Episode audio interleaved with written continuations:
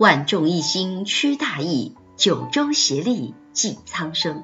欢迎聆听福州八中文山电台。大家好，欢迎来到战役路上八中在行动，谢老师谈心理的第五讲。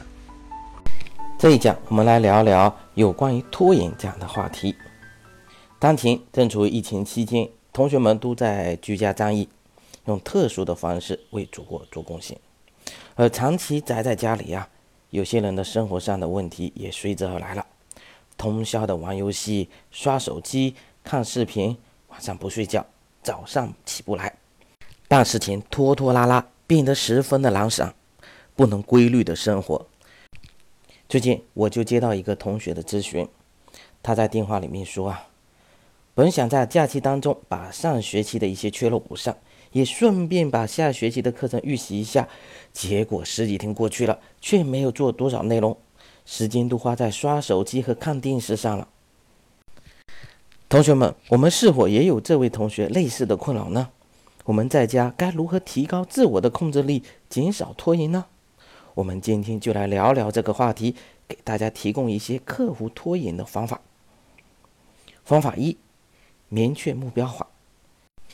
我们是否制定过类似这样的目标？今年的寒假任务是完成去年本该在二零一八年就完成的，在二零一七年还未完成的，在二零一六年就信誓旦旦要完成的目标呢？啊，这是一个笑话哈。但是呢，这个笑话说明一个问题啊，很多人的拖延是一而再、再而三的推迟他要完成的目标。拖延的一大表现就是目标难以达成。而评价一个目标的好坏，可操作性是非常关键的指标。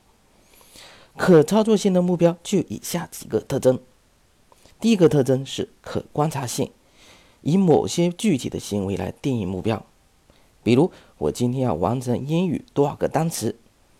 第二，具体性和特殊性，目标要越具体越好，比如我今天要完成某某个单词一百个单词。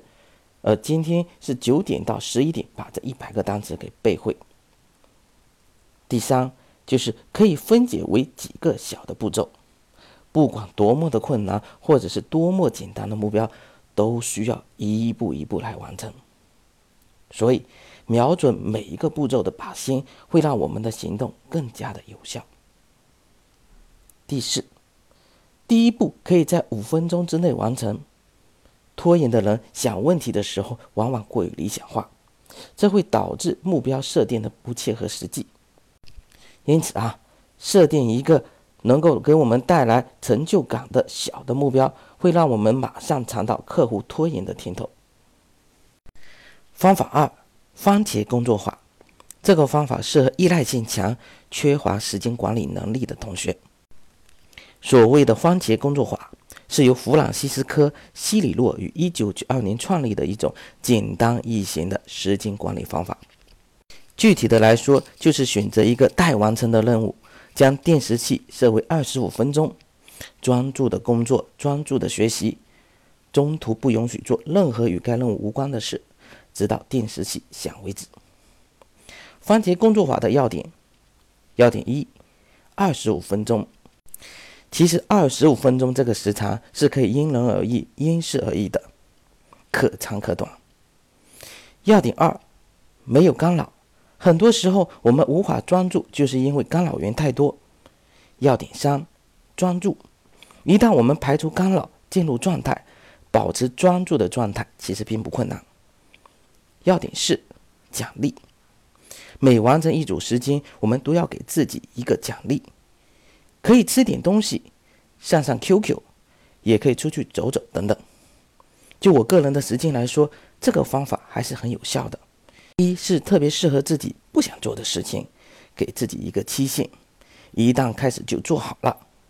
二是确实可以提高效率，比如说写一篇文章，按照以前一气呵成的习惯，可能刚开始就会聚精会神，但是越到后来越疲惫，效率也会越来越低。但是如果把它分解成几个小的任务，每个任务使用番茄工作法，因为每一组期间处于高度专注的状态，可以一直保持较高的效率，再加上适时的休息，最后的结果是时间花的少了，人也更轻松。方法三，前后对比法。这个方法适合没有兴趣、缺乏行动力的同学。什么是前后对比法呢？我们为什么会拖拉？这是因为我们没有想到拖拉会给自己带来的不良后果，也没有意识到马上去做该做的事给自己带来的好处等等。用前后对比法，从做与不做的对比当中，体验到马上去做给自己带来的好处，从而增强做的动力。这个方法可以分为四个步骤。步骤一，把要做的事情列出来，比如某同学要复习英语单词。步骤二，想象要去做这种事情给自己带来好的结果，并评分。评分可以从一到十分进行评。如果复习好英语单词，考试的错误率就会降低，阅读理解的分数也能提高，评八分。再想象不做这件事情带来的不好的结果，并且也评分，比如不复习英语单词的错误率就会大大增加，而且阅读理解也看不懂。考试也拿不到好的名次，也影响下面课程的学习等等。评分一分。步骤三，去做自己要做的事，然后再进行评估。比如说，去背英语单词，一周之后进行评估，评估的要点，背英语单词给自己带来的实际好处，并评分。比如背完英语单词，听课更容易了，作业效率也高了，评分九分。步骤是做这件事情前和做这件事情后的感觉，结果进行对比，强化做的效果，增强信心。方法四，自我诱导法。这种方法适合那些对自己没有什么目标、要求依赖性很强的同学。对这一类的同学，设定目标要可观察、具体的、实在的，比如。我们要及时的复习，我们不能只告诉自己你要及时的复习，而要告诉自己几点开始复习，复习什么内容，是英语还是数学？目标设定好后，还要为目标设定具体的可操作性的方法和步骤。比如，还是以课后复习为例，复习的方法有很多，我这里建议用练背结合法。我们可以按照以下步骤进行：第一。打开课本或者笔记。步骤二，看着目录，在大脑当中回忆讲课的内容。步骤三，想不出来的地方再打开课本看一下。步骤四，合上课本再次回忆，直到所有的知识点全部掌握。用这个方法还要注意几点：复习前把复习无关的物品拿走，保证一个好的学习环境。从最简单、最容易的内容着手，比如有同学认为复习数学最简单，那就从复习数学入手，直到复习完数学为止，再挑下一课。如果同学复习完之后，我们要对自己复习的结果进行检查，对做得好的地方提出鼓励和奖励，做的不好的地方也要提出改进的措施。方法五。湖底抽薪法，这个方法适合所有拖拉的同学，主要的是为同学们营造一个集中复习的环境。不是所有的磨蹭都是故意的，很多同学做事拖拉磨蹭是因为注意力不集中造成的。我们可以罗列出干扰自己学习的各种外界的因素，然后在学习的时候一一加以排除。比如在学习的时候。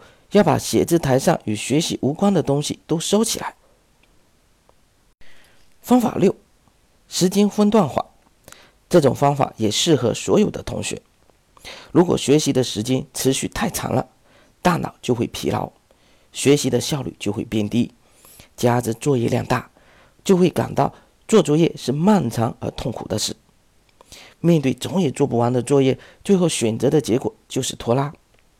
因此，可以把时间化整为零，分为三到四段。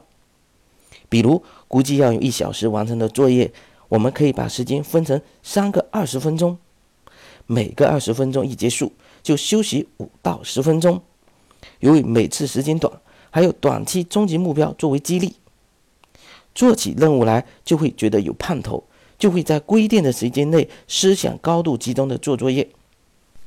比如有十五道数学题，规定每做完五道题就休息五分钟，然后再做下一个五道题。休息的时候可以听音乐、看看课外书等等。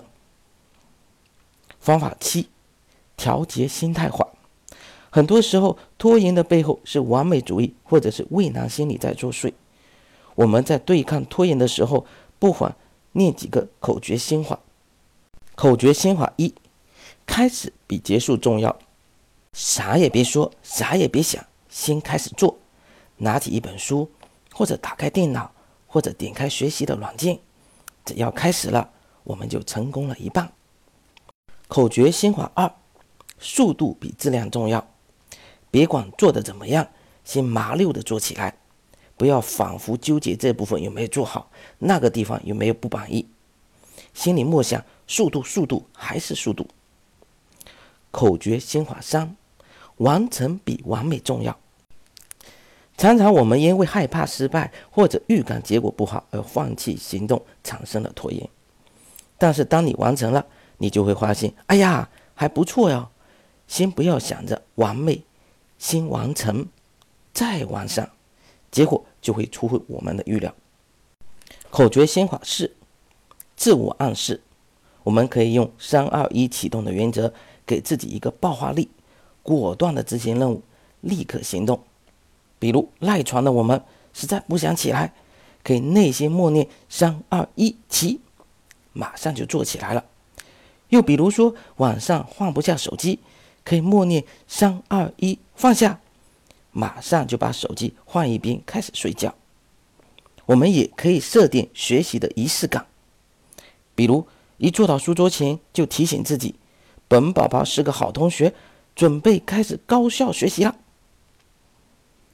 好的，我总结一下今天讲课的内容。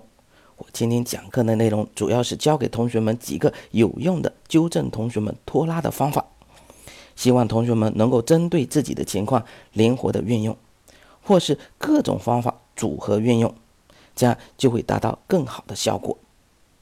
好的，今天的内容就讲到这里，谢谢大家的收听，我们下期内容再见。